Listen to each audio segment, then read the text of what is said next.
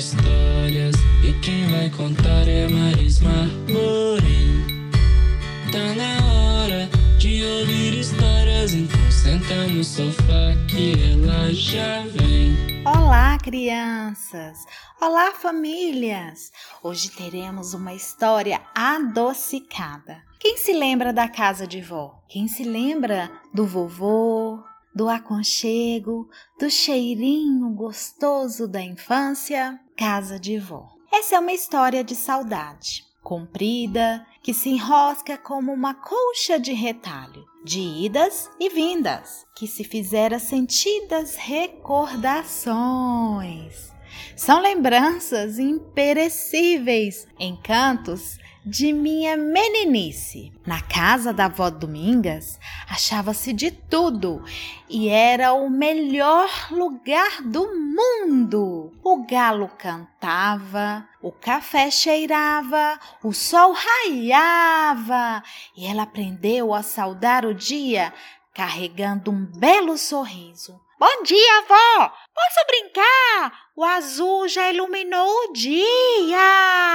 A avó beijava minha testa e floria o coração. Oh, aqui não é preciso contar as horas. O tempo nunca adormece.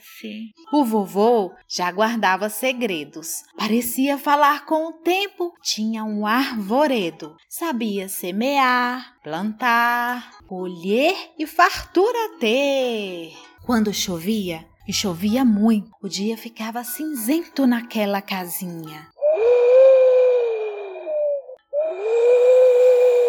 Fazia um frio e o vento soprava. No entanto, meu coração pulava ensolarado. Eram gotas de chuva. Era só alegria. Dia de chuva era assim, um tempo enfeitado de gotas. Brincávamos de barco na enxurrada e a chácara virava um charco, mas para os pequenos netos navegantes seria um rio ou um braço de mar.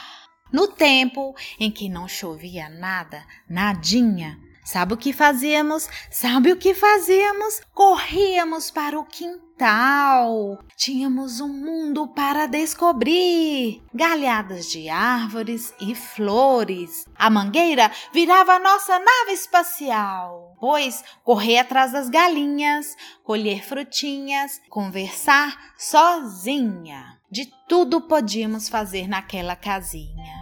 Guisado, moer barro, pular corda, amarelinha, tirar uma soneca na sombra da arvorezinha. Mas logo começava a guerra entre os primos e goiabas maduras eram as nossas armas. Atacá! Que venço melhor! E ao final da tarde, com paz e terra boa, cavávamos buracos no canteiro da horta. O avô ensinava a plantar. Em breve teríamos beterraba, cenoura, agrião e pimentão. O sol amarelava, alaranjava e de longe escutávamos o chamado daquela que levava passarinhos entre os ombros e, em especial, uma pomba roxa a vozinha não gritava. Ela aprendeu a cantar, a soviar e chamar as crianças.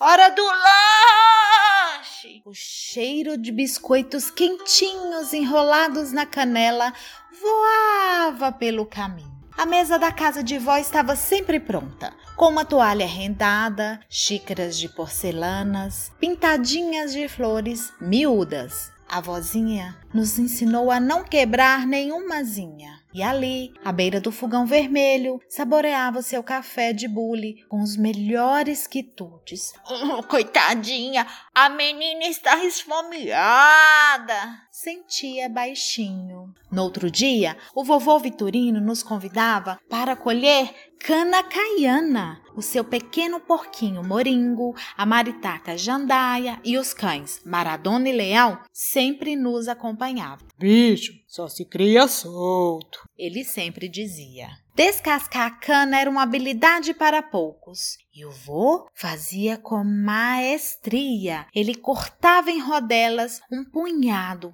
Todos desfrutavam. A assoviar. A avó adorava pedalar numa máquina de costurar, que foi da mãe de sua mãe. Era tanto capricho que dava gosto de se ver. E eu ficava ali espiando ela inventar mil invencionices com os retalhos, fitas, organzas, tira bordada e muitos outros tecidos. De tão curiosa, esperava o resultado final de tanta criatividade da avó. Sabe o que viravam? Sabe o que viravam? Lindas saias, uma para cada neta.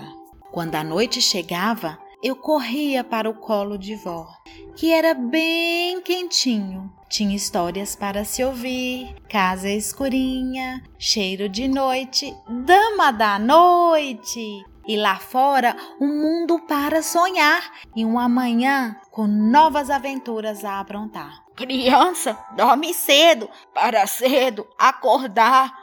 A Domingas dizia. E eu lhe respondia: Para com a vovó eu acordar e muitos beijinhos lhe dar. Como amava o seu lar. E vocês recordam desses deliciosos momentos na casa de vó?